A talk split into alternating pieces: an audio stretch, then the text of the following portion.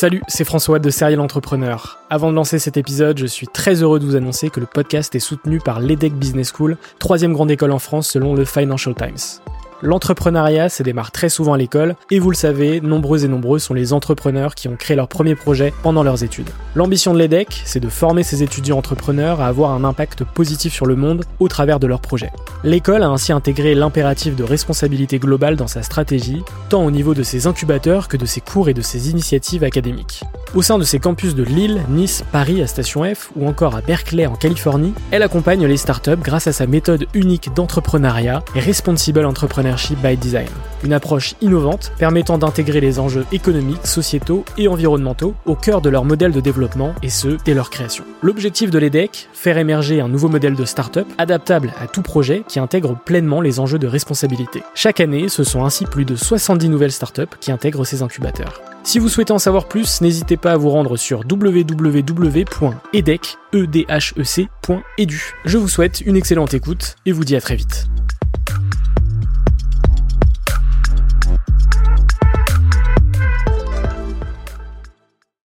Bienvenue sur Serial Entrepreneur, le podcast des entrepreneurs.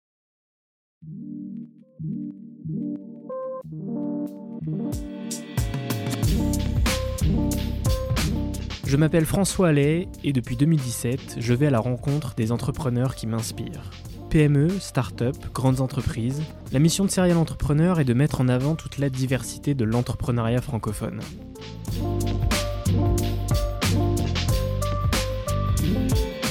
Bienvenue pour ce 73e épisode, j'espère que vous allez bien. Pour cette nouvelle discussion, je reçois Valentine Soda, copywriteuse et ghostwriteuse de talent. Si vous ne connaissez pas encore Valentine, elle est suivie par plus de 20 000 personnes sur LinkedIn et ses publications cartonnent. J'avais très envie de l'inviter dans le podcast pour qu'elle me parle de son parcours, de sa passion pour l'écriture et de comment a-t-elle fait pour s'imposer rapidement sur sa thématique. Dans cet épisode, vous allez découvrir son histoire et ce qui l'a mené vers l'entrepreneuriat, à quel moment est née sa passion pour l'écriture, de ses premiers pas sur LinkedIn à aujourd'hui, comment a-t-elle réussi à s'imposer sur ce réseau, le ghostwriting sur LinkedIn, qu'est-ce que c'est, ou encore le moment le plus difficile de son aventure entrepreneuriale? Cet épisode est une pépite, je n'ai pas de doute qu'il vous plaira. N'hésitez pas à vous abonner sur votre plateforme favorite, à mettre 5 étoiles sur Apple Podcast et Spotify, c'est très important, à partager l'épisode à votre réseau et à me rejoindre sur TikTok serialentrepreneur. Encore un grand merci, comme sur chacun des épisodes, à QuickBooks France, l'allié comptabilité des entrepreneurs, qui est le sponsor du podcast. En description de cet épisode, vous avez moins 50% sur toute leur offre pendant 6 mois. Excellente écoute, prenez soin de vous et à lundi prochain.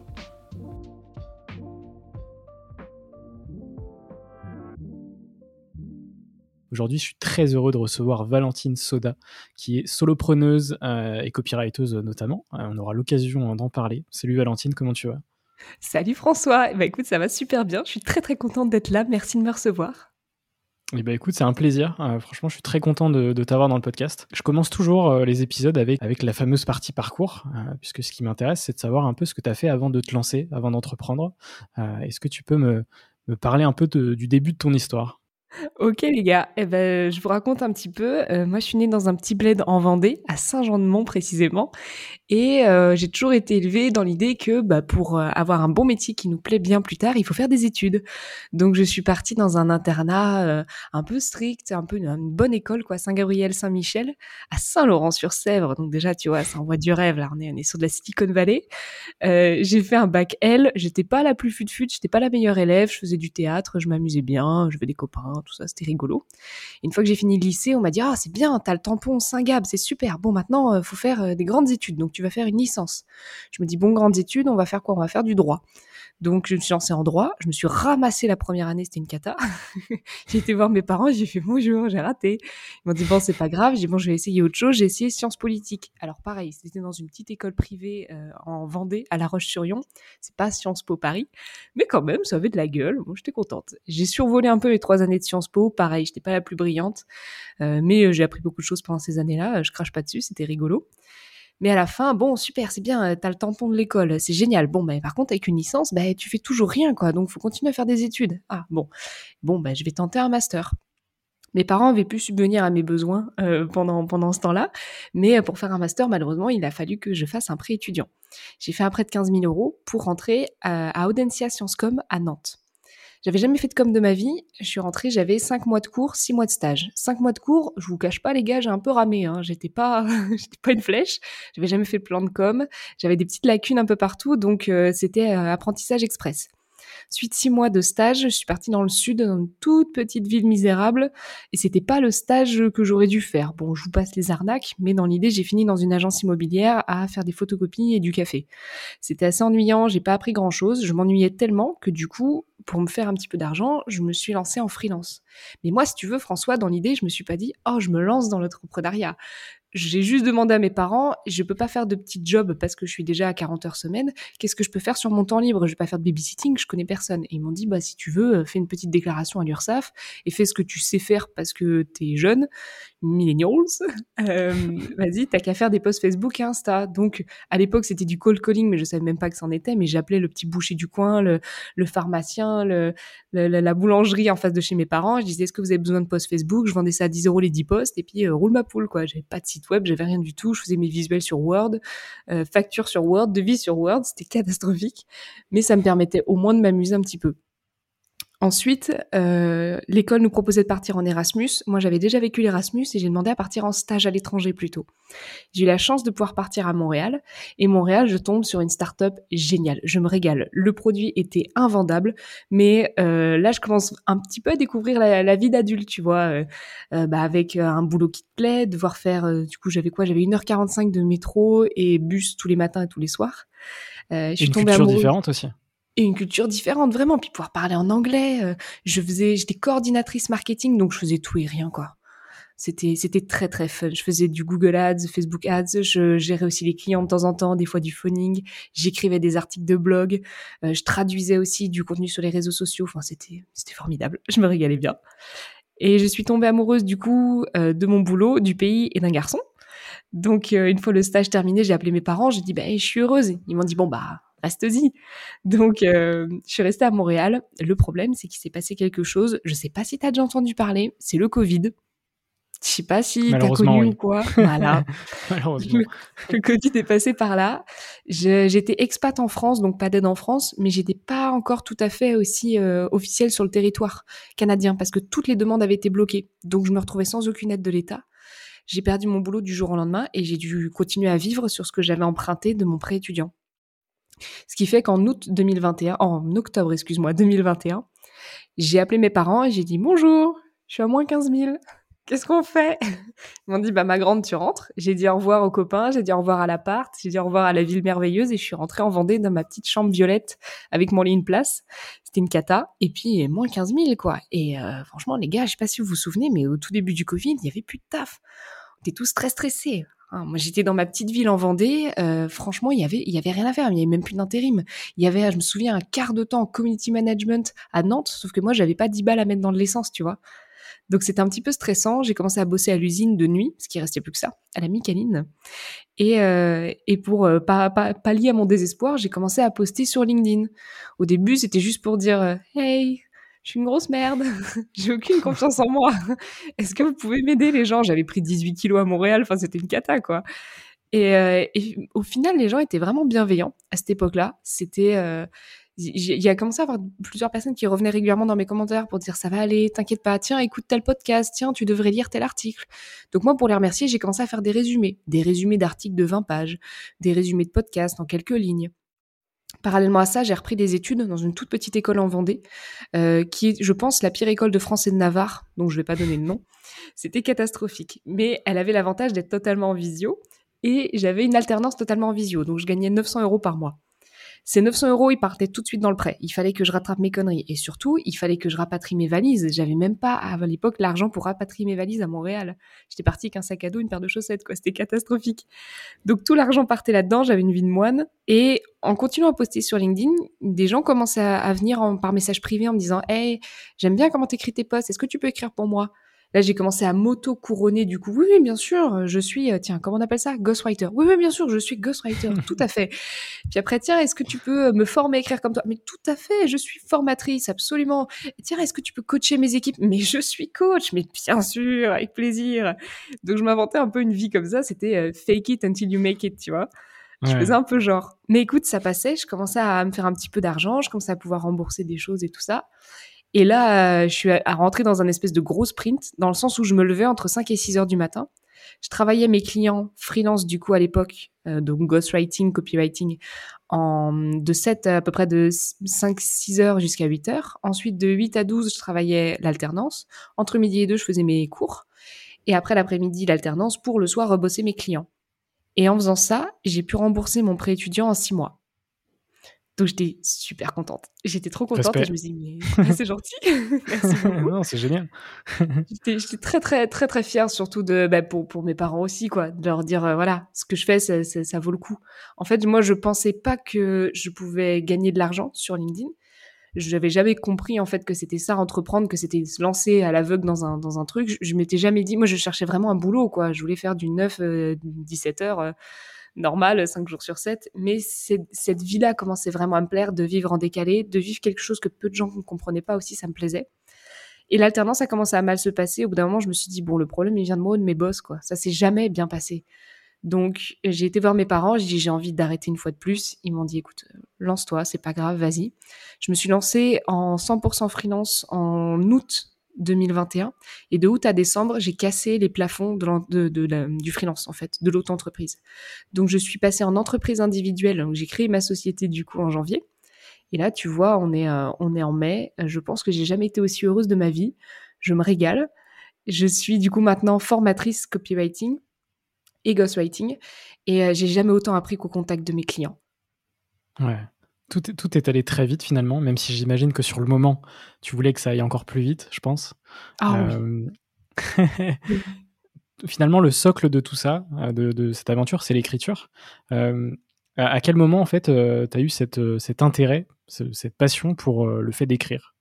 À quel moment ça, ça pop?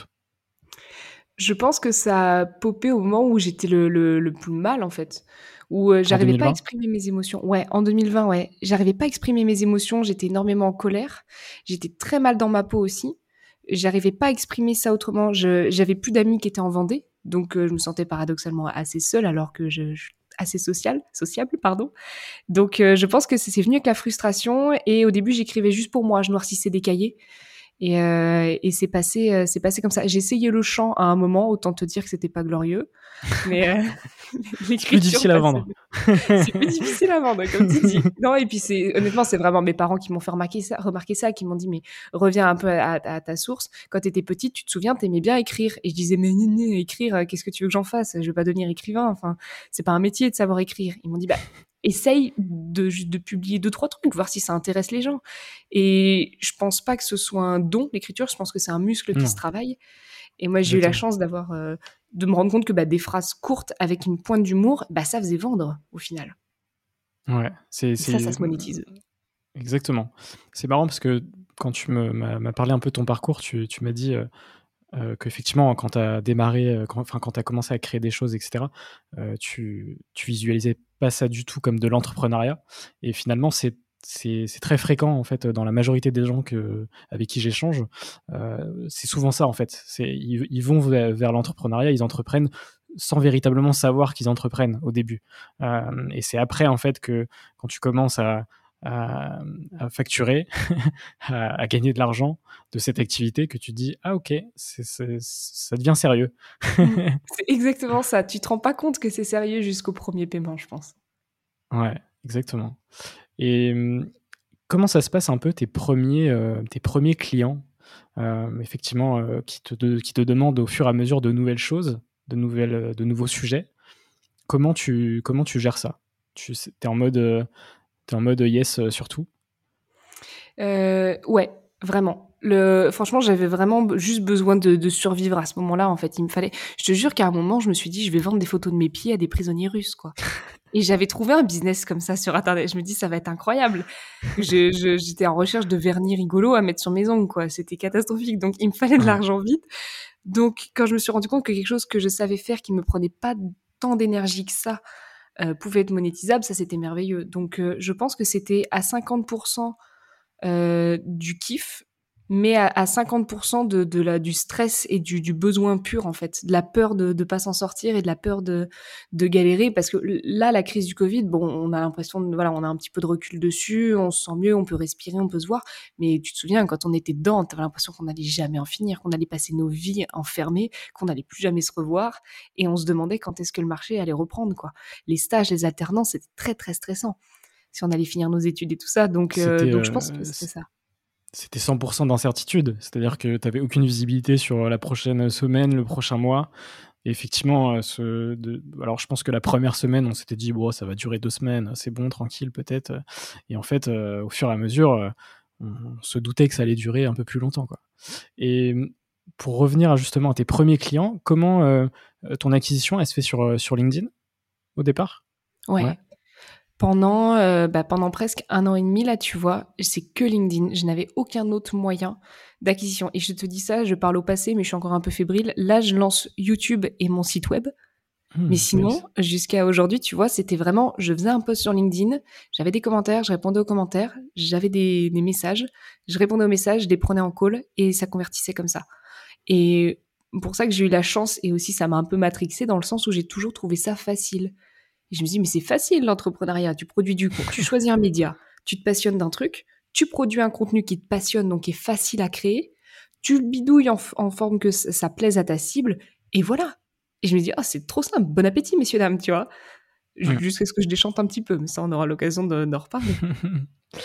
Le, copywriting, c'est euh, euh, c'est quelque chose qui existe depuis un peu la nuit des temps finalement, euh, mais qui se pas mal démocratisé en France ces dernières années, et, c'est vraiment une compétence qui qui a beaucoup gagné en termes de valeur ces dernières années. je pense c'est une, des compétences clés aujourd'hui en termes de, de communication, enfin de marketing et, tout ça. Comment est-ce que tu perçois justement ce, cette explosion au niveau du, du, copywriting en France, tu vois euh, comment tu perçois ça? Moi, je trouve ça assez merveilleux, dans le sens où les gens se sont rendus compte que les autres êtres humains, ils communiquaient comme eux. Tu vois, genre les, les, les marketeurs, les mecs qui rédigent les sites web, euh, les mecs qui veulent se faire recruter, les mecs qui recrutent, ceux qui écrivaient pour des robots, pour des algorithmes, se sont dit, tiens, mais c'est marrant, les êtres humains, ils lisent en fait aussi se dit tiens c'est rigolo les gens ils achètent plus facilement quand euh, on les fait sourire quand on les quand on leur procure une émotion. C'est fou ça le hasard. Bah tiens on va peut-être apprendre à écrire tu vois. Enfin le, le nombre de posts sur LinkedIn que tu as certainement vu qui sont des pavés illisibles qui commencent par hashtag encadré avec plein de lettres qu'on comprend pas, des, des bourrés d'emojis au milieu que tu comprends même pas, sans call to action. Euh, t'as pas l'impression que la personne te parle à toi, mais cher réseau s'adresse à une foule d'inconnus dans laquelle tu fais partie, tu te sens pas spécial. C'est fou ça. Et aujourd'hui, on n'en veut plus de ça. Un exemple tout con, les profils LinkedIn. Sur ton profil, tu as une partie euh, info ou bio où tu peux mettre un petit peu plus de texte et détailler ce que tu fais. Le, il, faut vraiment voir en fait cette partie-là comme une conversation, comme quelqu'un à une soirée dans un appart qui va dire et toi tu fais quoi?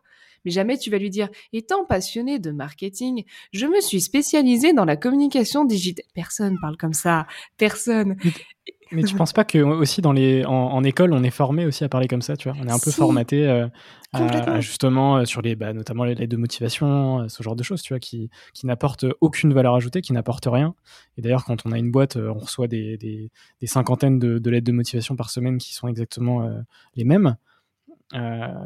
C'est clair qu'au final, enfin ça part aussi de l'éducation, tu vois, oui. sur l'écriture. Ah, oui. Complètement, et, c'est dommage. Et je trouve que ça c'est vraiment lié à l'éducation. Après, honnêtement, je peux pas trop cracher sur l'éducation nationale ou quoi que ce soit.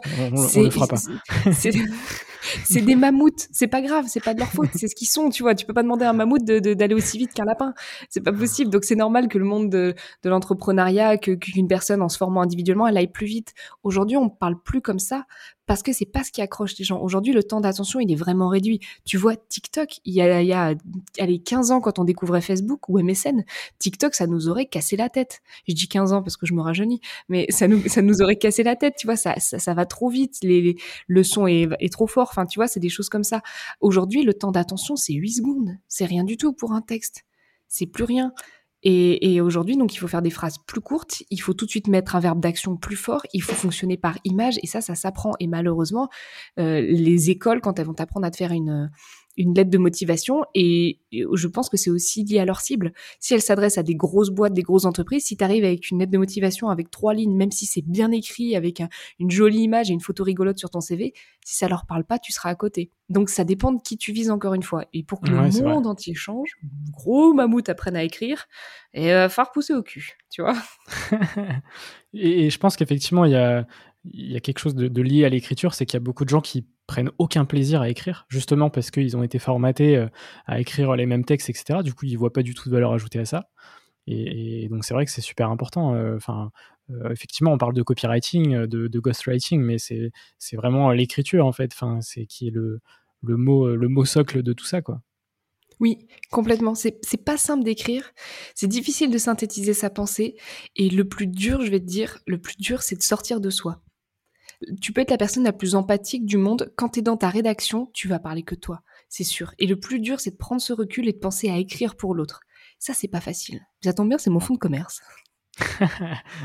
Donc euh, je vais je vais pas te demander de conseils pour. je me ferai un plaisir de t'en donner quand même. Euh, pour revenir justement à, ces, premiers mois euh, en tant que, que copywriteuse, est-ce que tu peux me, me, parler un peu c'était quoi la typologie de, de, tes clients et, et comment est-ce que tu as vécu ça en fait, cette ascension finalement assez rapide dans, dans, ce, dans ce game-là, qui est un, un, game quand même plutôt petit finalement. Il y a beaucoup de copywriters, mais j'ai l'impression qu'un peu tout le monde se connaît euh, dans ce, dans ce milieu. Oui, ouais, ouais, surtout des copywriters sur LinkedIn. Je t'avoue qu'on se connaît pas mal entre nous. Euh, il y a un côté, et ça tu, tu, le dis pas mal aussi dans les podcasts que tu as pu produire, il y a un côté assez solitaire dans l'entrepreneuriat, copywriting, encore plus sur LinkedIn. Euh, très peu de personnes qui comprennent ce qu'on fait, donc c'est pas simple. Donc euh, cette solidarité, elle est vraiment pas mal. Et comme tu dis, le marché est en train d'exploser, donc il y a même pas de concurrence. En fait, on, on est tous euh, des petites fourmis en train de manger une pièce montée. Donc si tu veux, on, on, a le temps avant de la finir la pièce montée, qu'on va pas manger le même chou. Tu vois l'idée Donc le truc, c'est qu'au début, j'avais vraiment deux typologies de clients très nettes. J'avais les, startups, les dirigeants de startups, qui savaient, qui, étaient convaincus de la force du copywriting et qu'en avaient besoin. Ils savaient, OK, moi j'ai besoin d'une landing page, d'une page d'atterrissage qui convertit. J'ai besoin de trois Google Ads et euh, j'ai besoin de refaire la page à propos de mon site web. Donc, euh, OK, j'ai besoin de toi et j'ai besoin d'une série de posts. Je disais, OK. Et il y avait une autre typologie, c'était des personnes je vais utiliser le terme boomer, mais je mets un gros bémol là-dessus. Pour moi, c'est pas la catégorie, c'est pas l'âge. Boomer, pour moi, c'est vraiment un état d'esprit. voilà. T'es boomer quand t'es un peu aigri, surtout que euh, les jeunes, euh, ils sont toujours sur leur portable. J'ai des potes de 20 ans qui sont boomers, tu vois. Donc, euh, je connais. Ça dépend. tu connais, tu connais aussi. Donc pour moi, boomer, c'est vraiment, c'est vraiment ça. Donc il y avait cette catégorie-là, boomer, qui, ok, tout le monde me dit, il faut que je fasse du copywriting. Alors je vais prendre une copywriteuse. Et en fait, il y a plus de travail d'éducation au final que de, de vrai travail euh, de, de production. Et là, c'était vraiment juste les sensibiliser à la force du copywriting, à l'importance.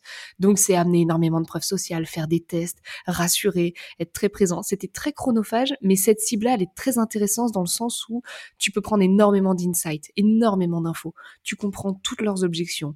Tu essayes de tout, de, de désamorcer tous leurs, euh, tous leurs freins, toutes leurs objections. Enfin, c'est super intéressant, en fait, à faire. C'est chronophage, mais je pense que ça a été ma cible la plus formatrice à cette époque-là. J'aimerais un peu parler de ton branding. Euh, et, notamment, tu es, très identifié du coup avec un, un gant de boxe rose que je trouve absolument génial. D'où c'était venu cette idée justement de, de t'identifier avec ce, ce, gant de boxe rose? Euh, Merci, merci beaucoup pour le compliment. Je suis euh, excessivement fière de ce branding, ma foi très travaillé. L'idée, je pense que c'est la, première fois que je vais le raconter d'ailleurs. Euh, à la base, mon branding, il était lié à la boîte où je faisais mon alternance. Donc j'étais en bleu et en jaune. Et quand j'ai arrêté, je me suis dit, oh là là, et je vais voler de mes propres ailes. Et quand tu changes de photo de profil, de couverture, de branding sur LinkedIn, ça se remarque tout de suite. Et t'as intérêt à le garder. Donc, je pouvais pas me permettre de faire 30 000 tests. Donc, j'ai essayé des couleurs. Et à cette époque-là, avec mes parents, on a repeint ma fameuse chambre violette, on l'a repeint en vert. Vert Enken, tu vois, un beau, un beau vert. Euh, c'était pas trop pétant, c'était pas vert assommant, c'était un beau vert hmm. euh, connaissance, green tech, euh, tu vois, c'est un peu tout ça. Donc j'aimais bien ce vert, j'ai cherché la couleur complémentaire, j'ai vu rose. J'étais ok, vert et rose, qu'est-ce que je vais en foutre de ces couleurs? Et ça me prenait tellement la tête que je suis sortie avec des copines. On est sorti boire, euh, boire des coups, on a bu, on a bu des ponches, on a bu des moritos, on s'est posé, on a dansé. Et en rentrant à 6 heures du matin, j'étais complètement pété. Puis j'ai dit à ma pote, euh, non mais j'en peux plus quoi. Qu'est-ce que je rajoute? Je je trouve pas, ça me prend la tête. Puis prends un verre de punch, puis elle me dit, rajoute du punch dans tes textes. Et le punch est devenu punch et est devenu le gant de boxe. Je sais pas Ah comment ouais. c'est transformé pendant la, Génial. la- la courte nuit, tu vois, mais écoute, le fait est que ça s'est transformé comme ça. J'ai été sur Amazon, j'ai tapé gant de boxe rose enfant, j'ai reçu mes gants de boxe. Je venais de déménager à Bordeaux à ce moment-là, donc j'ai euh, j'ai demandé à un pote photographe de passer. On a pris des photos face à mon mur blanc dans mon salon. Mes voisins sortaient la tête de la fenêtre en mode qu'est-ce qui a foutu la nouvelle voisine? J'ai vraiment l'air d'une mongole. Et, euh, et le branding est sorti et je pense que c'est un des messages que je reçois le plus. C'est oh super ton profil, comment t'as fait ça Alors franchement les gars, j'ai pris une photo, j'ai foutu sur Canva, j'ai cliqué sur détourer, je l'ai mis sur un fond vert quoi. Il y a aucune recherche, j'ai aucun talent graphique, c'est juste ça.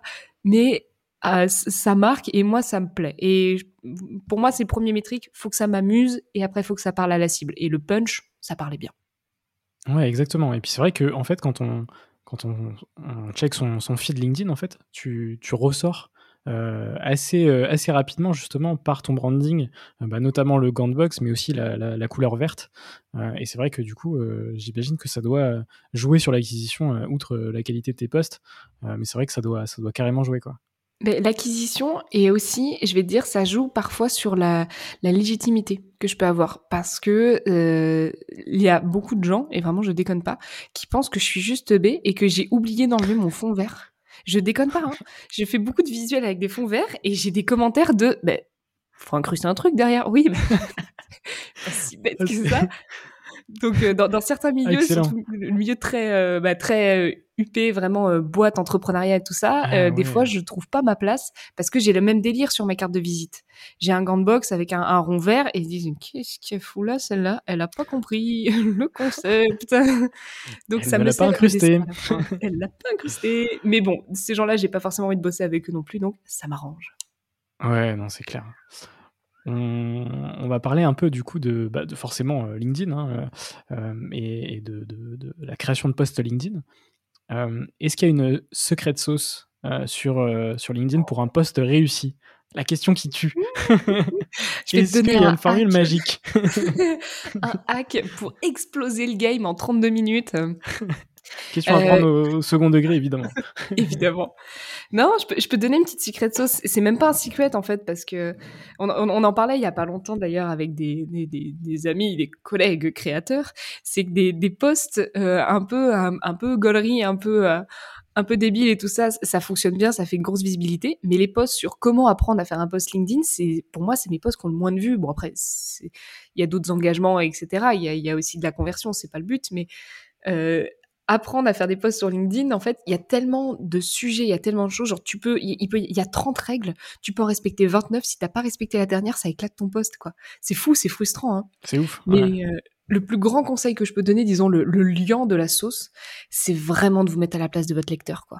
Mettez-vous à la place de votre lecteur, lisez votre post comme si vous n'aviez jamais entendu parler de vous, vous ne compreniez pas du tout de quoi vous parlez, et surtout, euh, n'oubliez pas de parler à une seule personne. Là, vous donnez un message à une personne pour qu'elle fasse une action. Il n'y a pas de cher réseau, ça dégage. Il n'y a pas de ah euh, va écouter mon podcast et abonne-toi et en même temps va voir mon site web et nanana. Non, c'est une action, un seul appel à l'action. Je vous invite évidemment à mettre comme appel à l'action que les gens commentent, donc envoyer vers un débat, poser une question ouverte, etc. Mais surtout, vous avez un seul message et je vois trop de posts LinkedIn qui partent dans tous les sens, qui sont un peu storytelling, inspirationnel, conversion. Un message, un but, une cible. C'est tout. Très agressif. Parfait. Maintenant, je pense que c'est un bon, un bon conseil pour comprendre, pour mieux comprendre ce réseau, tu vois. Est-ce que euh, on, on va parler un peu aussi de, de ghostwriting Est-ce que tu peux me parler un peu de ce que c'est? Ouais, ouais, ouais, le ghostwriting, euh, alors ça pareil, c'est vieux comme le monde, hein, il y en a des, des bouquins, des films, tout ça. Le ghostwriting, c'est l'idée d'écrire pour quelqu'un d'autre. C'est d'écrire un texte qui sera pas publié en votre nom propre. Donc, euh, c'est une compétence qui est énormément recherchée. Au-delà du fait de se former, il y a certaines personnes, notamment des dirigeants, qui veulent simplement avoir des posts euh, sur LinkedIn prêts à poster, quoi, des posts déjà écrits, une stratégie éditoriale bien menée. Et en fait, moi, ce qui me fascine dans le ghostwriting, c'est qu'il y a une demande monstrueuse, mais quand je vous dis monstrueuse, c'est que vraiment, je peux pas vous dire combien j'ai de leads par jour pour ça. Et il y a trop peu d'offres. Il y a trop peu de personnes qui savent faire ça, qui aiment faire ça et qui savent se différencier. Je connais que très peu de très bons ghostwriters. Le reste, j'ai l'impression que là, c'est même pas des fourmis, quoi. C'est des, c'est des, c'est des, moucherons. Et ils sont trois moucherons sur, euh, pareil, euh, un gâteau à la crème. Et le reste, c'est des, tout le reste des gens qui se partagent des petites miettes parce que c'est des leads qu'on leur envoie et tout ça. Parce que c'est pas facile de se différencier dans le monde du ghostwriting. Et les gens gagnent à se spécialiser, par exemple ghostwriter dans le sport, ghostwriter dans les boîtes à impact, tu vois. C'est plus intéressant de se spécialiser, c'est plus facile pour convertir. Et surtout, c'est pas facile de prouver qu'on est bon. C'est pas facile d'avoir des résultats. Le niveau du pricing, c'est un enfer. C'est très très difficile de décider de son tarif. Un post LinkedIn, ça va de 50 à 500 euros le poste. C'est dingue. C'est complètement dingue. Et c'est un nouveau, euh, un nouveau métier. C'est vraiment pas facile. Et euh, j'ai envie de te dire, aujourd'hui, euh, en France, il n'existe pas de formation pour se former au ghostwriting, sauf depuis ce matin. Parce qu'en fait, avec, euh, avec Laurine Bemer, on vient de sortir notre bootcamp pour former au ghostwriting. Donc, donc aujourd'hui, il y a une formation française pour ça. Mais ce qui me passionne dans le ghostwriting, c'est ça, c'est le, le flou total dans lequel sont et les ghostwriters et les clients on n'a pas assez d'insight dessus, on n'a pas assez de retour, on ne sait pas comment fonctionne le marché, on sait que tout le monde en a besoin, mais on ne sait pas trop comment. Est-ce que quand on écrit un post LinkedIn, est-ce qu'on facture aussi le visuel? Est-ce qu'on répond aux commentaires après? Est-ce qu'on fait un suivi? C'est pas simple. C'est pas Est-ce qu'il y a euh, une, variable au résultat, etc. Est-ce que, est que euh, tu parles aussi du résultat au moment où, euh, le prospect arrive en lui disant que bah, finalement il y, a un côté aléatoire, c'est-à-dire qu'il n'y a pas de il n'y a pas de garantie en fait. Euh, potentiellement, est-ce que quelqu'un peut être déçu euh, après un poste, tu vois, ce genre de choses? Et, je pense que le, prospect peut être déçu. Et je pense que, encore une fois, la plus grosse partie, ça va être vraiment de, l'éducation et de la sensibilisation au sujet. la création de contenu sur LinkedIn, c'est pas je débarque, j'ai un super poste et j'explose. Ça existe, ça arrive et c'est trop cool. Tant mieux quand ça arrive. Mais la création de contenu, c'est avant tout donner sans espérer recevoir. Et au final, on finit par recevoir. Mais c'est en partageant des, des posts avec de la valeur, c'est en, en distrayant les gens, en essayant de ouais, ou de les divertir, ou de les instruire, en essayant de procurer une émotion, ou de les inspirer. Mais il faut donner avant d'espérer recevoir. Et ça, c'est pas facile à expliquer à des dirigeants qui veulent simplement faire du chiffre et puis avoir du trafic sur le site web, ce qui est tout à fait honorable, bien sûr. Ouais. Et puis pour parler du style d'écriture aussi, euh, ce qui est intéressant sur LinkedIn, c'est qu'il y a plein de styles différents. Euh, bah, par exemple, moi je suis beaucoup du coup euh, Thomas Rivol, tu vois, qui teste pas mal de styles différents. et notamment, enfin lui est très aussi ce côté humoristique aussi, tu vois, qui est hyper important, je pense, sur LinkedIn, et qui parfois te lâche des posts. Il y a, deux, phrases, une, une punch, tu vois, et, il va cartonner avec son post. Et, je trouve ça intéressant de justement de varier, varier son contenu en fait. Oui, je suis d'accord avec toi. Varier le contenu, c'est pas facile pour un ghostwriter aussi de se mettre à la place de son client et d'utiliser la voix de son client. Ça, c'est mmh. vraiment pas simple. Euh, je suis d'accord avec toi, j'aime beaucoup, beaucoup le contenu de Thomas Rivol aussi. Euh, moi, j'aime bien tester les formats différents. Je trouve que LinkedIn propose plein de formats très amusants. Des visuels, des carousels, des vidéos, des lives, des newsletters, des posts courts, des posts longs, des sondages tellement de choses. Alors c'est entre guillemets plus facile à lire et à consommer des petits posts courts, mais il faut, ça c'est vraiment, je mets en garde absolument tout le monde là-dessus. Les postes courts, c'est les plus difficiles à produire, je trouve c'est très compliqué d'être percutant en très peu de mots, faut bien les choisir. Ça peut, enfin, moi, personnellement, un poste court me prend plus de temps qu'un poste long. Hein. Un poste long, je peux développer ma pensée, il n'y a pas de souci. Un poste court, je le réécris, mais 30 fois, quoi. Pour être sûr d'avoir le bon mot au bon moment, la bonne ponctuation, le bon emoji, c'est fou, hein. Mais c'est un vrai travail euh, minutieux et c'est vrai que Thomas Rivol, euh, Maxime Rivol aussi, excellent dans, ce, dans cette Exactement. Les, les, deux frères euh, sont, sont très forts sur LinkedIn. Toi, tu, diversifies beaucoup euh, justement ton contenu. Tu, fais plein de choses. Tu fais des lives euh, justement où tu vas noter euh, des posts LinkedIn, tu vas donner des conseils, tu fais des carousels. C'est quoi le, vraiment le, le, format qui te fait le plus kiffer? Ou vraiment tu te dis j'adore ça quoi Je ne peux pas choisir entre maman et papa là. maman, ça va être le carrousel Franchement, j'adore les carousels. C'est, tu, fais ça sur Canva bien, tu vois, tu, te poses un peu, ça prend du temps. Tu fais tes plusieurs slides, tu les télécharges en PDF et tu les imprimes comme un document. Ça fait un document assez long que tu peux cliquer. Je trouve que le, côté un peu interactif, en mode je clique et ça défile, c'est agréable pour l'utilisateur. Et ce que j'aime bien sur LinkedIn, c'est que plus tu mets de l'énergie dans quelque chose, plus les gens te récompensent. Et quand tu vois des carousels des fois de, genre je vois, je pense à Guillaume Salle, euh, euh, qui fait des, des carousels d'une vingtaine, d'une trentaine de pages. Je me dis, mais gars, il y a de la recherche derrière, il y a de la curation, c'est incroyable, tu vois. Moi aussi, je veux mm. faire pareil. Et, euh, et donc ça, j'aime je, bien. Donc en général, moi, c'est un format qui fonctionne bien. Chez moi, sur mes carousels, je fais environ 100 000 vues à chaque fois.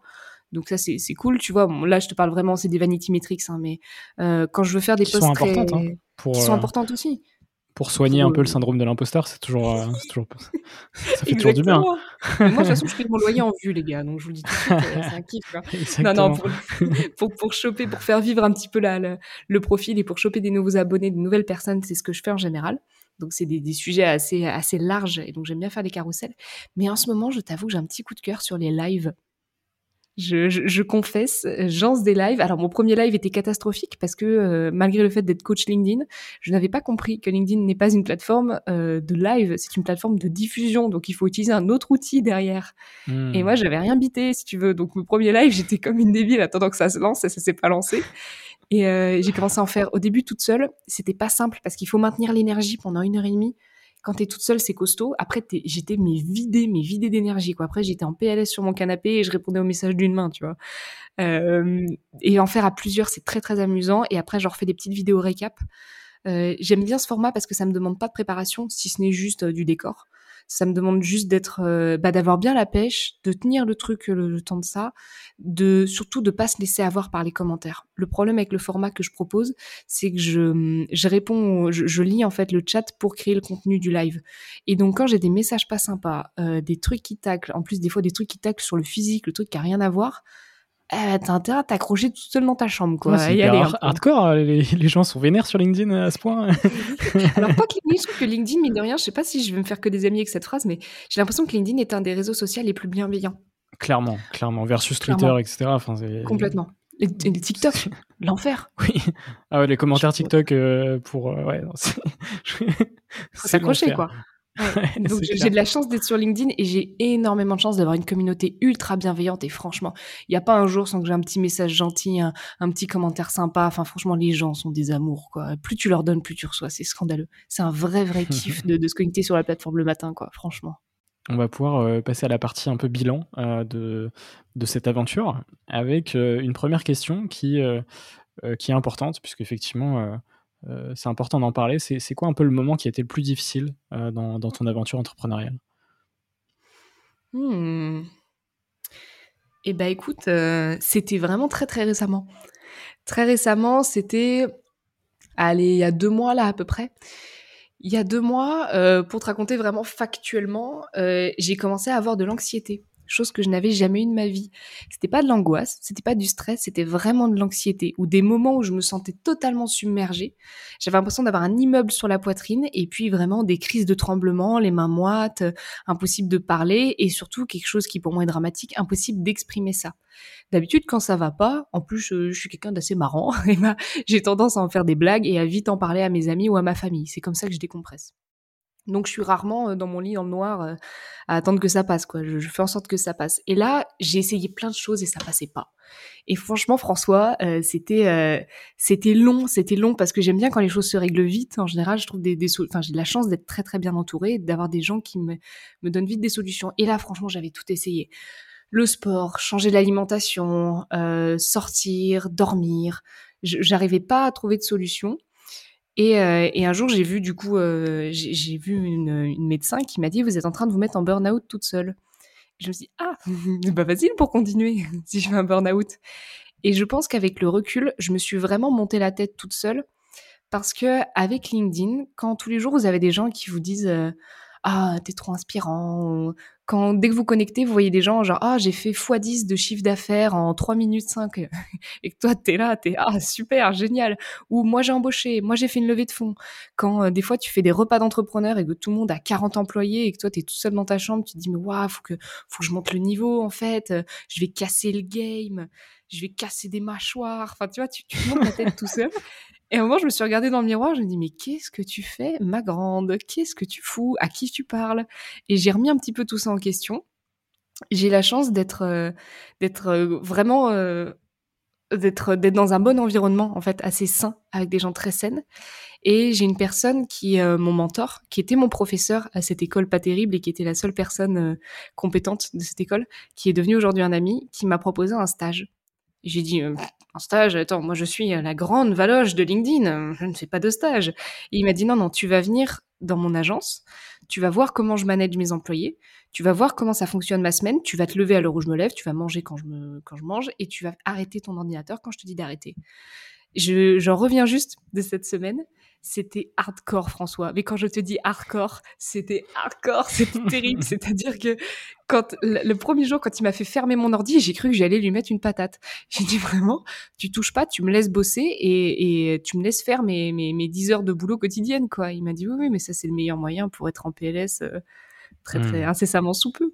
Donc euh, c'était ce moment-là où j'ai réalisé qu'en fait, j'étais en train de, de m'auto-détruire et au nom de quoi? Au nom de la reconnaissance, au nom de la thune, que je sais même pas à travers quoi je cours parce que ce qui se passe, je m'amuse bien, j'ai beaucoup de kiff, euh, j'ai de la chance que mon, mon, mes services marchent bien et j'arrive régulièrement à me renouveler. Donc le kiff, je l'ai, il n'y a pas de souci. Le seul truc, c'est que tu deviens vraiment dépendant des gens. Et toute ta journée, c'est message, notif, mail, appel manqué, euh, message sur le répondeur toute la journée. Et en fait, ce que mon ami euh, entrepreneur m'a dit, c'est ce que tu fais, tu le fais pour toi ou pour les autres? Et je disais non, non, mais c'est pour moi. Il me dit non, mais là, là, là, tu es en train de répondre aux commentaires LinkedIn, c'est pour toi ou c'est pour les autres? C'est pour les autres. Il me dit voilà, allez, tu fermes. Et aujourd'hui, c'est devenu un peu mon mantra en mode bon, qu'est-ce qui est urgent et important? Qu'est-ce qui est pas important, pas urgent? Et j'ai mon tableau à quatre entrées et je, mets mes, en fait, je mets mes priorités, je mets mes tâches en fonction de ce tableau à quatre entrées et je décide où je mets mon temps là-dessus. Donc, pour répondre vraiment ultra simplement à ta question, c'était il y a un mois et demi, quand je me suis fait dépasser par ce qui se passait, que je me suis prise pour la personne que je n'étais pas, je me suis fait trop prendre au jeu de LinkedIn, je suis devenue un petit peu trop égocentrée et euh, le fait de ne pas tenir le coup, je passais mon temps à me dire mais tu vas jamais réussir à gérer une équipe, ma grande. Tu veux faire quoi? Tu veux monter une boîte? Mais attends, t'arrives même pas à te lever le matin. Bah, t'arrives pas. Bah, tu te mets à pleurer dès que t'as trois coups de fil manqués? Bah alors, ma grande, tu vas pas y arriver.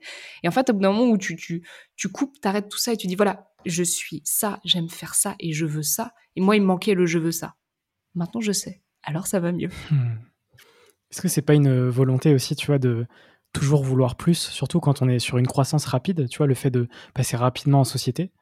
Est-ce que c'est pas aussi euh, bon de, tu vois, de se remémorer un peu euh, où on est, tu vois, euh, une année avant, deux années avant. Tu vois, par exemple, il y a deux ans, euh, en mai 2020, on sortait à peine du confinement, on était tous encore un peu la gueule de bois, tu vois. effectivement, tout ce que tu as réussi à créer ces derniers mois, finalement, il y a deux ans, il y avait rien, tu vois. Donc, c'est, je pense que c'est important aussi, tu vois, de, euh, potentiellement de, parler à une ancienne version de soi-même, tu vois, euh, et, de se dire ah, putain, euh, ok, j'ai quand même fait du chemin, tu vois, depuis depuis cette, cette année-là, tu vois. Potentiellement. C'est pour ça que des podcasts comme le tien existent, François. c'est pour se rappeler, évidemment. Non, non, c'est vrai que quand j'y repense, il y a deux ans, j'étais à Montréal, j'étais en, en hibernation, j'avais plus de taf, j'avais pas de passion, je me trouvais nulle dans tout. Aujourd'hui, euh, même si euh, tu l'as dit toi-même, le petit syndrome de l'imposteur, il est toujours là et il sera toujours là et c'est ok et tant mieux. C'est ce qui fait garder les pieds hein. sur terre. Voilà, on dort avec, il est sympa, c'est mon doudou maintenant. et bah, et bah mine de rien, même s'il est toujours là, il y a un moment où tu te dis quand même, hmm, c'est rigolo quand même tout ce qu'on a fait, quoi. Oh, c'est sympa. Oh, il ça de la gueule. Exactement. Et puis après, ça c'est facile à dire, mais euh, c'est normal aussi d'avoir des moments de, moins bien, des moments de bien, etc. Enfin, je pense que euh, surtout quand on est quand on est solopreneur, je pense que finalement le, quotidien, c'est on, on, le verra pas à l'audio, mais c'est voilà, c'est une ligne qui n'est pas qui n'est pas droite en termes de mood. Oui, complètement. C'est pas droit et c'est euh, en, gros, moi j'ai toujours été habituée à ces gros changements d'humeur. Donc il y avait pas, pas d'humeur, mais de, des gros gros up en mode waouh, je suis la reine du monde, et des gros gros down en mode je suis la dernière des merdes. Ça, j'étais habituée à ça et je gérais avec le sport, avec d'autres trucs.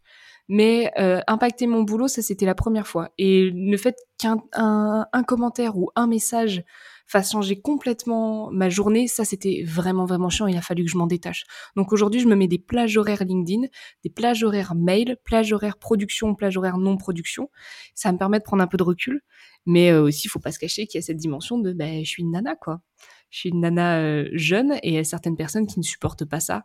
Et mine de rien, quand je compare parfois avec d'autres potes entrepreneurs, il y a des trucs, je prends un poil plus cher quand même. Et quand je vois mes autres mmh. copines aussi entrepreneuses, je mmh, ouais, il y a peut-être une corrélation quoi là-dedans. Ouais, ça c'est totalement vrai. Effectivement, euh, pour avoir échangé avec pas mal de, femmes euh, entrepreneurs et, pas que solopreneurs, c'est vrai qu'il y a une vraie euh, différence de traitement entre les femmes et les hommes et qui existe encore malheureusement beaucoup. Et, c'est vrai que tu vois, par exemple, l'objectif du podcast aussi, c'est d'avoir un maximum de diversité dans, le podcast et, d'avoir autant de femmes que d'hommes, euh, puisque c'est vrai que la majorité des podcasts euh, dédiés à l'entrepreneuriat aujourd'hui, euh, quand on voit les invités, c'est majoritairement des hommes, et c'est vrai que c'est pas du tout représentatif du, monde entrepreneurial en France, mais pas qu'en France. Donc, donc c'est important de, de, montrer et de parler de tout ça en fait. Mais dis le plus fort, François. Dis le plus fort, il n'a qu'on pas attendu dans le fond. Quoi. Il faut pas que ça empêche les nanas de se lancer. Faut pas qu'on, faut pas qu'en se disant ah il y a personne qui me ressemble, du coup faut pas que je le fasse. Au contraire, meuf, sois la première fonce. C'est clair. Euh, et je pense que c'est le moment parfait pour parler de fierté, euh, puisque la deuxième question de cette partie, euh, et c'est bien d'être fier de ce qu'on fait, c'est de quoi es-tu la plus fière aujourd'hui? Hmm. Oh la vache La violence de la question. Grave Est-ce que t'as tout qui se bouscule, en mode attends, est-ce que c'est un gros contrat que j'ai signé ou est-ce que c'est parce que j'ai réussi à monter mon bureau toute seule? Attends, j'ai Franchement, je crois que euh, je suis hyper fière de mes amis. Je suis hyper fière des gens qui m'entourent. Je suis hyper fière de, En fait, je suis fière de moi dans le sens où j'ai réussi à les garder près de moi. J'ai réussi à, malgré, euh, malgré tout ça, euh, rester à peu près la même et me marrer autant et, et pas être juste euh, je suis une entrepreneuse en fait baisse les yeux quand tu me regardes. Enfin tu vois chose que j'ai pu voir chez d'autres gens. Mais en même temps je suis hyper fière d'eux et fière de, de nous d'avoir pu surmonter toutes ces passes euh, comme ça. Il y avait un moment où j'étais incapable de diviser en fait vie pro et vie perso. Donc nos soirées c'était juste basiquement moi qui me plaignais des clients ou qui parlais des clients voilà. Et je suis hyper contente aujourd'hui qu'on ait toujours cette relation là et, euh, et j'ai cette petite poignée d'amis qui est absolument formidable, d'amis de LinkedIn aussi que j'ai rencontrés sur LinkedIn, qui sont mais vraiment c'est pas c'est pas des collègues, c'est des amis quoi, des gens qui comprennent ton ton taf avec qui tu peux t'associer, tu peux faire des choses. Je pense qu'on a on a un peu cette histoire aussi en commun François dans le sens où moi j'ai toujours cru que je bosserais toujours toute seule, que j'arriverais toujours toute seule et que j'irais plus vite toute seule. Quand je voyais les gens qui s'associaient, j'étais en mode ah ça doit être bien d'avoir un associé, mais moi j'aurais jamais d'associé. Je ne connais personne à qui faire confiance dans ce sens-là et il faut que tu connaisses des gens depuis au moins des années pour faire confiance. Et mes amis c'est pas le même mood. Et en fait, grâce à LinkedIn, j'ai rencontré des gens, ça a matché vite. On a pu construire des choses dans la confiance, dans le respect vite parce que c'est comme ça qu'on fonctionne. Et aujourd'hui, tout roule. Et cette peur que tout se casse la gueule, ben, elle est, elle est rassurante dans le sens avec des, contrats bien établis, avec une communication constante. Et ça, je suis, je suis fière d'avoir débloqué ce petit blocage de, de toute façon, personne pourra fonctionner comme je fonctionne. Donc, autant que je fasse ma route toute seule. Je suis fière d'avoir débloqué ça pour me dire, non, cette personne, elle me ressemble. Je peux, je peux lui faire confiance. Ouais, et puis de toute façon, c'est clair que bah, on, le verra par la suite euh, de notre échange, mais les rencontres, c'est clairement, euh, je pense, euh, la chose la plus importante dans l'entrepreneuriat, mais en fait dans la vie. Hein, même les gens qui ne sont pas entrepreneurs ont le droit de rencontrer d'autres gens, finalement. Vraiment, parce que c'est vous. Hein. Non, non, mais je suis complètement d'accord avec toi. On, fait juste ça pour ça, sinon, sinon rien n'a d'intérêt, quoi. C'est ça, exactement. Et la dernière question de cette partie, c'est quels sont un peu les objectifs futurs pour toi? Pas la partie chiffres, etc., ça on s'en fout, mais vraiment euh, ce que tu as envie de, de créer, tu vois, dans les, dans les prochaines semaines, prochains mois, prochaines années Je t'avoue qu'il y a un côté quand même, euh, un côté nombre. J'ai envie de toucher un maximum de personnes avec des messages bien précis, notamment le message de tout le monde peut écrire, tout le monde peut aimer écrire, tout le monde peut apprivoiser LinkedIn, tout le monde peut construire sa communauté. Euh, vous n'avez pas besoin d'être plus beau, le plus brillant, avoir fait les meilleures études. Vous êtes chelou, tant mieux. Montrez-vous comme vous êtes chelou sur LinkedIn. J'encourage les gens chelous à se lancer, quoi. Vraiment. Vous êtes trop timide, mais allez-y, mais présentez-vous comme vous êtes. Vous n'avez pas besoin de faire semblant, quoi. Vraiment. Moi, je, je, je suis arrivée comme une petite timide et euh, au final, c'est ça qui a, qui a lancé un petit peu le truc. Donc, euh, il faut y aller comme ça. Et euh, donc, je pense qu'il y a ce côté-là, toucher de plus en plus de monde. J'ai vraiment envie de lancer des projets à plusieurs. Là, c'est ce que je commence à faire, faire confiance aux gens, faire des choses qui en fait ne dépendent pas que de moi déjà pour se soulager de ce niveau de stress. Et puis, euh, j'ai envie de lancer des, des, produits, des choses qui, entre guillemets, se vendent toutes seules, dans le sens où ce qui me fait vraiment, vraiment kiffer en ce moment, c'est de créer du contenu. C'est de partager ce que je sais faire, ce que je connais. Mais j'ai envie, mais je te jure, de me régaler partout. J'ai envie de faire 10 stories Insta par jour, 3 posts LinkedIn par jour, euh, 2 TikTok et, euh, et, ma chaîne YouTube. Et voilà, je, vraiment, j'aimerais, j'aimerais faire que ça mais pour ça, ça demande beaucoup de temps, de l'organisation, et euh, je suis assez perfectionniste, comme, euh, dis donc, c'est très très rare dans l'entrepreneuriat, me diras-tu, mais très perfectionniste dans le sens où si ma vidéo YouTube, faut qu'elle sorte, faut qu'elle soit parfaite, et ça, ça prend beaucoup de temps. Donc dans l'idée, ce serait ouais, monter une, équipe autour de ça, avoir des produits qui fonctionnent bien pour une cible bien précise et, euh, et, continuer à se faire kiffer en produisant du contenu. C'est, c'est du taf, mais c'est du kiff. Ça, je pourrais me le tatouer sur le front, quoi. Donc ça, ça me fait penser à, à, justement un post bah, d'il y a quelques jours de, de Caroline Mignot qui disait euh, fait c'est mieux que parfait. Ouais, oui, justement, elle, elle, elle, expliquait euh, que euh, bah, justement quand elle avait lancé son podcast, bah, il était, enfin en tout cas pour elle, il était loin d'être parfait et, au final elle l'a fait évoluer au fur et à mesure, etc. Et c'est clair que le fait de faire, forcément, on, on, on, peut arriver à la perfection en faisant, mais si on fait rien, oui. on n'arrivera pas à la perfection. Oui, oui, elle a totalement raison, Caroline, absolument. On, on, passe à l'avant-dernière partie de notre échange sur un peu les, les rencontres euh, et l'entrepreneuriat, justement. Et euh, est-ce que tu peux me parler d'une rencontre qui a marqué ton aventure? Mmh, ah, Il y en a beaucoup qui me viennent en tête et je mets ça mmh. pour, euh, pour vexer personne. Mais euh, honnêtement, je vais, je vais parler de celle qui me vient première à l'esprit parce que c'est une des plus. Enfin, c'est assez. Ça, ça, date un petit peu, donc je, je suis sûre du truc. c'est Antoine Périgne j'ai rencontré Antoine Périgne et honnêtement, ce gars a changé ma vision de la création de contenu, de l'entrepreneuriat. Euh, ce, ce gars-là a 12 ans dans sa tête, mais vraiment, c'est pas, c'est une vraie théorie scientifique que je compte prouver. C'est-à-dire qu'il kiffe comme un enfant de 12 ans, il crie comme un enfant de 12 ans, il chante comme un enfant de 12 ans, il rigole comme un enfant de 12 ans, il va voir les gens comme un enfant de 12 ans. C'est exceptionnel, l'énergie qu'il a. Et tout est tourné constamment à la dérision. Alors, au début, c'est un petit peu, euh, c'est un petit peu déstabilisant parce que tu te dis, ce mec-là se fout de ma gueule. En fait, pas du tout. Rien n'est grave rien n'est grave. Et ça, ça m'a apporté une légèreté au quotidien, dans le boulot, dans quoi que ce soit. Dans le sens où quand je lui envoie un message en mode ah il s'est passé tel truc, il me renvoie une punchline qui me honnêtement t'as pas intérêt de sensible quoi parce que des fois il me balance des trucs t'es en mode t'as envie de l'insulter. Mais là il et tu te rends compte que ouais il a raison quoi c'est pas grave et il a mille idées à la minute et c'est toujours tourné vers les gens et ça moi ça me ça me met mais euh, sur le cul quoi je, je trouve que il a cette façon de penser vers les gens pour les gens d'abord et, c'est toujours intelligent, c'est toujours bien structuré, c'est toujours complètement con. Et qu'est-ce que ça fonctionne bien, tu vois? Enfin, on a fait une LinkedIn House. C'était la première LinkedIn House de France. On a invité des copains de LinkedIn, on s'est mis dans une villa et on a fait n'importe quoi. C'était très drôle. On cherchait un petit jeu pour patienter le temps de la voiture. Il a trouvé, tiens-toi bien, le roi du silence inversé. Le premier qui arrête de parler a perdu. Oh c'est pas complètement con, mais c'est de... Et je trouve ça génial. Ça t'apporte tous ces petits moments de vie. T'as l'impression de passer le BAFA, quoi. Enfin. Ok. Et, et ce mec-là a apporté la légèreté qui me manquait euh, sur certaines choses que je pensais gravissimes, qui, spoiler, ne l'étaient pas du tout. Alors la deuxième question, tu n'as pas le droit de me répondre. Lancez-vous. est-ce, okay. que tu vas, est-ce que tu vas deviner la question? C'est quel est-ce conseil donnes-tu au... à donner à des gens? Exactement. Question qui peut paraître bateau, mais parfois on arrive à en retirer quand même des choses intéressantes et, j'aime bien quand même la maintenir euh, dans ma trame, euh, même si effectivement, euh, enfin voilà, on, peut se lâcher sur cette question. Il faut arrêter d'avoir peur. un conseil que je peux donner, moi c'est un conseil que j'aurais bien aimé qu'on me donne avant, c'est t'inquiète, il y aura toujours quelqu'un qui fera mieux que toi, quoi. T'inquiète, c'est pas grave, on s'en fout. Et ce que tu fais, c'est déjà génial. Et je dis, j'ai pas dit lance-toi. Hein j'ai pas dit lance-toi, mais fais, fais, fais, quoi. Je rejoins Caroline Mignot sur là, là-dessus, c'est fais, fais en boucle sur 100 trucs, il y a 90 qui va foirer, il y a 10 qui vont marcher, les gens, ils vont retenir que les 10%, quoi. Tout ce que tu vois, que les gens réussissent, comment c'est brillant, comment c'est beau, c'est golden, c'est les photos près de la tour Eiffel, c'est magnifique. C'est, c'est des réseaux sociaux, t'inquiète.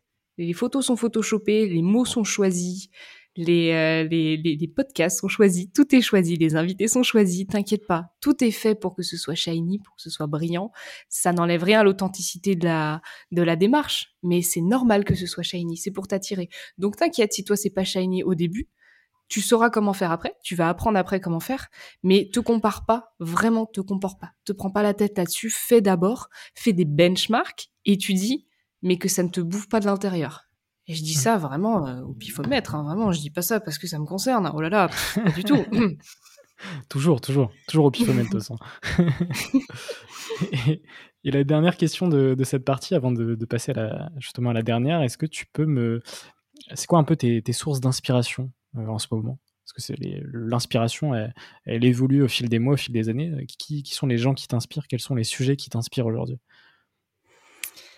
Alors, une personne euh, un peu connue qui m'inspire énormément, c'est Alexandre Astier. Déjà parce que je suis très très fan de son travail. Euh, je suis une grande fan de Camelot évidemment. Alors euh, pas du Camelot genre ah, c'est pas faux, le gras c'est la vie. Tu vois du vrai Camelot. Genre je suis une puriste insupportable. Tu vois genre je te récite la, la, petite réplique du fin fond du truc qui a été chuchoté derrière et que j'ai vu comme making of. Enfin tu vois. Euh, donc j'aime beaucoup Alexandre Astier dans le sens où Alexandre Astier fait énormément de choses. Il maîtrise tout.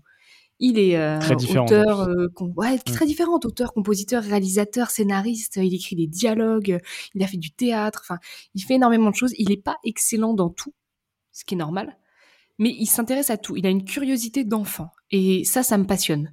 Cette énergie qu'il peut avoir, ça, ça me passionne. Une autre personne euh, qui m'inspire énormément, c'est Laurine Bémer. J'aime beaucoup cette nana-là. Elle a 23 ans. Pour moi, c'est un bébou mais elle a 23 ans et euh, elle est organisée, sûre d'elle, elle est fonceuse. Et en fait, on s'est découverte vraiment par hasard. En très peu de temps, on a monté du coup cette formation ensemble parce qu'on s'est fait confiance tout de suite, parce qu'elle donne énormément et euh, elle est d'une empathie en fait exceptionnelle. Elle, est, elle, elle sait très bien, en fait, elle sait vite se mettre à la place de l'autre. Du coup, elle va jamais t'imposer sa vision. Et c'est pas le genre de nana qui va faire, bon, détends-toi, bon, n'y pense pas, tu vois. C'est vraiment la fille qui va te poser des questions. Les bons conseils. D'accord. Ouais. genre, d'accord. Pourquoi ça te fait du mal, ça? Ou d'accord. Pourquoi ça, ça te motive? Qu'est-ce qui t'intéresse? Je trouve qu'elle est d'une intelligence émotionnelle rare. Et enfin, le, le petit duo euh, qui m'inspire le plus, le dernier duo qui m'inspire vraiment, euh, c'est Laurel et Hardy. Non, je déconne. C'est euh, mes parents. Mes parents. Euh, dans le sens où ils sont hyper complémentaires tous les deux. J'aimerais avoir un petit peu plus de ma mère. La douceur, elle est, elle, est, elle est posée, elle est calme, elle est patiente. Malheureusement, je tiens plus de mon père. Et mon père, c'est, voilà, il est, il, ben, il, parle fort, il dit ce qu'il pense, il a jamais peur de se faire des ennemis. Il s'est toujours fait plus d'ennemis que d'ennemis en étant vraiment lui-même. Euh, il perd jamais de temps, il faut que ça aille vite. Ça va avec son lot du coup de défauts que j'ai chopé aussi évidemment, qui sont euh, l'impatience, le fait d'être parfois un petit peu trop catégorique. Et euh, c'est jamais gris quoi, c'est toujours noir ou blanc. Donc ça c'est un peu euh, un, petit défaut, mais que je suis aussi fière de porter parce que ça, ça rend un peu hommage. Mais voilà, je suis très très admirative de d'eux, de ce qu'ils ont construit. Ils sont entrepreneurs aussi, donc moi, je les ai jamais vus en fait euh, aller au bureau, demander des congés payés, avoir des RTT. Par contre, ils ont toujours bossé dans le loisir. Donc les week-ends, hmm. les mercredis, moi j'ai toujours bossé avec eux et j'ai toujours grandi avec eux. J'ai jamais été euh, avec mon petit frère, on n'était jamais chez des nounous ou euh, en colonie de vacances, on était tout le temps avec eux, donc on a bossé très tôt et on a vu comment ça fonctionnait, bah, faire la compta. On a vécu aussi euh, la crise de 2007 tous ensemble. On mettait pas de viande dans le caddie, bah on était là tous ensemble et on partait en vacances ensemble quand on n'allait pas en cours. Du coup, on a fonctionné toujours un petit peu en travers des autres. Donc c'est mes deux plus grandes sources d'inspiration, ce sont ce sont mes parents très clairement. Ouais, t'as as vu toutes les choses fun euh, de l'entrepreneuriat assez tôt finalement. Ouais, ouais, et en même temps sans les conscientiser. sans, trop comprendre, ouais, exactement.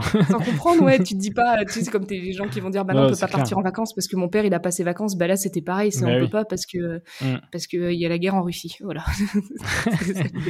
Il y a toujours une excuse. Ouais. J'ai failli croire hein, pour Laurel et Hardy, attention. Hein.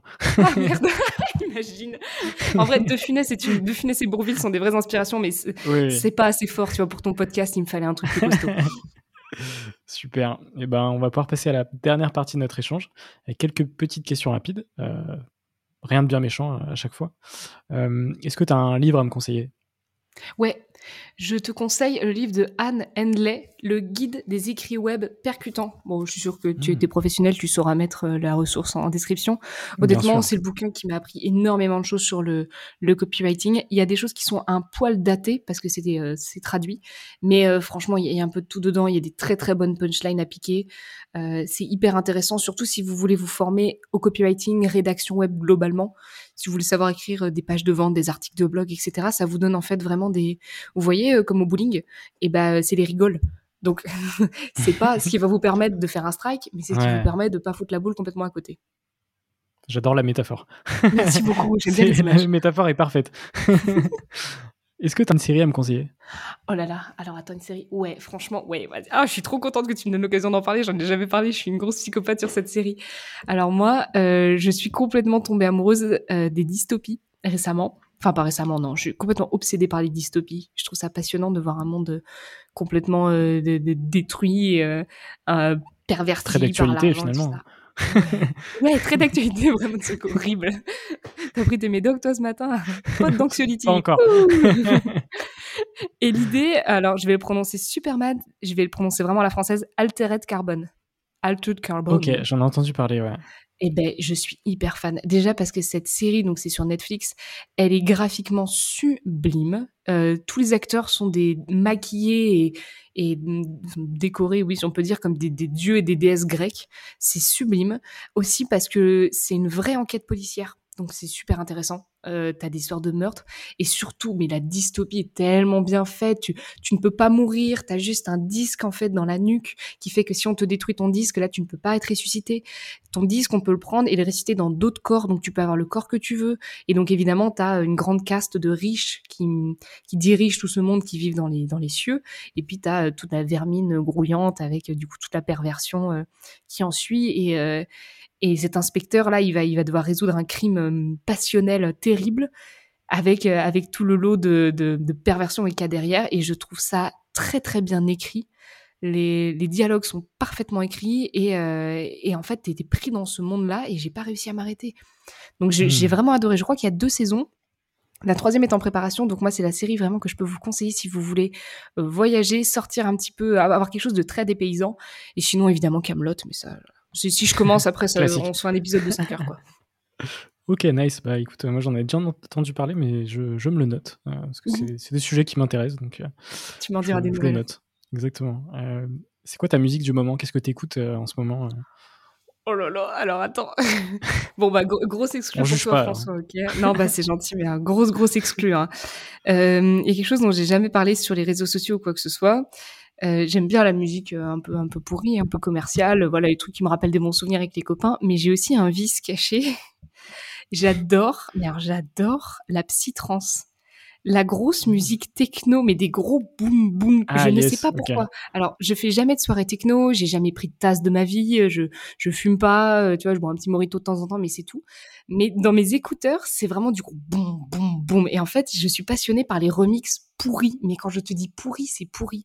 Des remixes de la tribu de Dana, euh, de j'ai un remix de Chaussée aux moines aussi. Euh, des trucs qui n'ont rien à voir en fait et qui sont transformés avec juste des grosses basses. Et en fait, je me mets ça dans mon casque euh, sans bruit et, euh, et je vais marcher et ça me fait un bien fou. Donc là, en ce moment, je suis sur un, un remix drill. Euh, de euh, tu vois les éléphants dans dans dans Dumbo ah, les éléphants voilà et ben c'est un remix drill des éléphants donc si tu veux tu ah mettras la ressource avec grand plaisir mais écoute, ce sera le titre de l'épisode. Les éléphants grill. oh, Point MP3. Point MP3. Régalez-vous, quoi, avec Valoche. oh merde. Donc, franchement, ouais, voilà, petite confession, j'aime beaucoup la musique vraiment pourrie et personne n'aime mes chansons et je peux les mettre avec personne. Du coup, euh, si jamais c'est votre kiff, venez, venez m'en parler sur LinkedIn et venez, on parle de, on s'échange des remixes pourris comme ça, ce sera avec grand plaisir. Let's, let's, go. La prochaine question, c'est une, une, question très capitaliste. c'est si tu pouvais racheter n'importe quelle boîte sans limite financière juste pour le kiff, ce serait quoi? Ah, franchement, je vais faire vraiment une réponse de bisounours. Je vais racheter la boîte de mes parents. Je rachèterais mmh. leur parc de loisirs. Mon frère aussi a pris, euh, du coup, à développer ça en franchise, en Vendée. Et, euh, et je rachèterais la, la, boîte. Ouais, je rachèterais la boîte, je me mettrais euh, PDG et je changerais rien. je me mettrais la couronne sur la tête et je démerdez-vous. Non, franchement, je changerais plein de trucs. Je ferais des investissements de bâtards. Euh, j'embaucherais. Avant, c'est moi qui faisais la mascotte, donc mmh. j'embaucherais 300 personnes et je foutrais des mascottes au quatre coins de la France et et je me marrerais bien avec. Ouais, je pense que je rachèterais cette boîte. Ça s'appelle L'île au jeu. C'est un parc de loisirs en ah, Vendée. Ok, super. Et c'était la première franchise de parc de loisirs de Vendée, tu vois. Donc, euh... ah ouais, super. J'ai hésité, j'ai failli dire Amazon, Kudak. en fait, non, tu sais quoi, je rachète L'île au jeu. ouais, tu, tu m'étonnes. Euh, y a-t-il une, y une question que tu aurais aimé que je te pose, mais que je ne t'ai pas posée? J'aurais aimé que tu me demandes euh, grâce à qui je me suis lancée sur LinkedIn. Mmh, carrément. Bah écoute, euh, Question par hasard. Grâce à qui Est-ce qu'il va me dire ce sera pour la prochaine fois ou est-ce qu'il va me dire eh ben je m'en fous Grâce à qui est-ce que tu t'es lancé sur LinkedIn, euh, Valentine? Eh ben, écoute, ça pourrait paraître euh, un peu un peu étonnant. Je me suis lancée sur LinkedIn grâce à euh, Grégoire Gambato. À l'époque, il avait fait un live avec PlayPlay. Play et c'était pour apprendre en fait à poster comme un community manager. Moi, je cherchais une alternance à l'époque, donc il fallait que je me forme. Et Grégoire est arrivé et en trois phrases, il m'a retourné le crâne. C'était en visio. Tout le monde galérait avec les visios. Je voyais plein de webinaires qui étaient chiants à mourir. Lui, il s'est ramené. Il a fait Allez, mettez-moi un maximum d'emojis euh, tracteurs dans les commentaires. Go, go, go, go. Et j'ai regardé et mon cerveau a explosé. Je me dis Mais c'est qui ce mec? Mais je veux faire comme lui. Et maintenant, quand je débarque en live, je fais les mêmes techniques que lui, quoi. Mmh. Donc, euh, je, c'est lui vraiment qui m'a, où je me suis dit, mais attends, LinkedIn, ça a l'air merveilleux. Il y, a, il y, a, des mecs comme ça, mais moi, je vais rencontrer des mecs comme ça. Je vais discuter, je vais prendre des cafés avec des mecs comme ça, quoi. Donc, euh, donc c'est Grégoire Gambato qui m'a qui m'a lancé un petit peu dans le truc. Ok, ouais, vraiment la strate de du, du rab. Oui. sans, dire les mots. Ça. un petit peu ça, oui. L'avant-dernière question, c'est quels sont des, les entrepreneurs que tu me conseilles pour euh, de futurs épisodes? Je sais pas si tu as déjà eu Théo Lyon? Non, pas encore. Je suis passé sur sa chaîne YouTube, mais je ne l'ai ah, pas eu encore dans le podcast. Quel ingrat je, suis. C'est très intéressant. Je pense que tu gagneras à l'interviewer. Je ne sais pas si tu as déjà eu Thibault Louis aussi. Euh, non, pas encore, mais je, je, je connais, enfin, je, le vois forcément sur LinkedIn. Hein. C'est normal. Je trouve qu'il est brillant aussi. Et euh, je pense qu'il faut absolument que tu aies Maud Alaves. Oui, Parce ça c'est Maud... dans, dans, ah dans ma to-do il faut que ce soit dans ta to-do. Cette nana-là, elle est, elle est brillante, elle réussit tellement de choses et euh, elle est, euh, je trouve qu'elle est aussi euh, très empathique dans ce qu'elle fait. Elle comprend bien les gens. Elle a des bonnes, a des bonnes raisons, des beaux, des beaux goals, tu vois, et elle a une belle façon de s'organiser. Et moi, la, fois où je l'avais rencontrée, elle m'a beaucoup apporté. Donc, je pense que tu gagneras à faire un épisode avec elle. Puis je suivais sa newsletter aussi, la soucoupe que j'ai. Oh, j'adorais la soucoupe. J'étais très fan, mais sa nouvelle newsletter est encore mieux. Donc franchement, ça vaut le coup. C'est clair, c'est clair. Et puis la dernière question, euh, c'est quoi pour toi un entrepreneur J'allais te sortir une phrase hyper inspirante du genre euh, c'est un mec qui tombe huit fois, qui se, relève neuf fois. hashtag Elon Musk, hashtag. Euh. oui, c'est ça. Pour moi, un entrepreneur, c'est quelqu'un qui trouve pas sa place qui trouve pas sa place et qui se la crée tout seul. Tu vois, il a, il a un grand bac à sable, il voit tout le monde construire leur petit château, alors il se dit je vais t'aider à faire ton château, non, je, peux prendre la pelle rose, non, bah je vais créer mon petit château, tu vois. Alors il a pas de pelle, il a pas de seau, et il commence à faire des pâtés dégueulasses, mettre un peu d'eau, puis après il y a des gens qui viennent avec lui l'aider, et puis il finit par construire son petit château tout seul. Alors c'est peut-être pas le plus grand des châteaux, c'est peut-être pas le plus costaud, mais en tout cas c'est son château à lui, c'est ce qu'il préfère, c'est ce qu'il fait kiffer, et en plus ça rassemble d'autres gens autour. Pour moi c'est ça. Je suis complètement aligné sur ça. Je pense que c'est une des caractéristiques euh, que, que, je retrouve euh, sur chacun, sur la majorité des épisodes en fait, euh, même si chaque parcours est unique, etc. Mais c'est vrai que c'est une très bonne définition. Merci beaucoup François. Je, t'avoue que tu m'as pris dépourvu et mine de rien, je vais la garder cette, cette image de la boule. C'est clair. Euh, bah écoute, merci beaucoup Valentine euh, pour euh, cet échange. J'ai beaucoup, j'ai beaucoup apprécié. J'espère que toi aussi. et puis, et puis j'espère que toi qui nous écoutes, tu as aussi beaucoup apprécié. Tu es resté jusqu'à la fin, c'est très cool. Et, et puis, bah, comment retrouver Valentine sur les réseaux, notamment sur LinkedIn Très simplement, hein, Valentine Soda. oui, exactement. on mettra les bons liens en description de l'épisode. Oui, n'oublie pas la musique. voilà. N'oublie pas la musique. Non, je, me suis régalée à faire cet épisode. Franchement, c'est super intéressant. Et il faut savoir qu'on se connaissait pas du tout avant. Et euh, ça se voit que c'est ton métier, podcasteur. Tu vois, tu poses vraiment. Non, mais franchement, tu poses vraiment des super bonnes questions. Et, euh, et euh, je, je veux pas cracher dans la soupe, mais je crois que c'est vraiment l'interview que j'ai préférée de ma, de ma très longue carrière, vois-tu. Mais je crois que c'est une interview que j'ai vraiment préférée. Tu as posé des questions pile juste. Tu sais comment relancer le truc. Je pense que je vais me faire une fiche après de comment faire un bon, une bonne interview, hein, parce que tu es très très bon dans ce que tu fais. Donc, tu, euh, tu, tu me faire rougir là. Les gens ils voient pas. c'est clair. Bah, merci beaucoup Valentine et puis euh, à bientôt sur, sur ça l'entrepreneur. À plus dans le bus et à bientôt sur le réseau.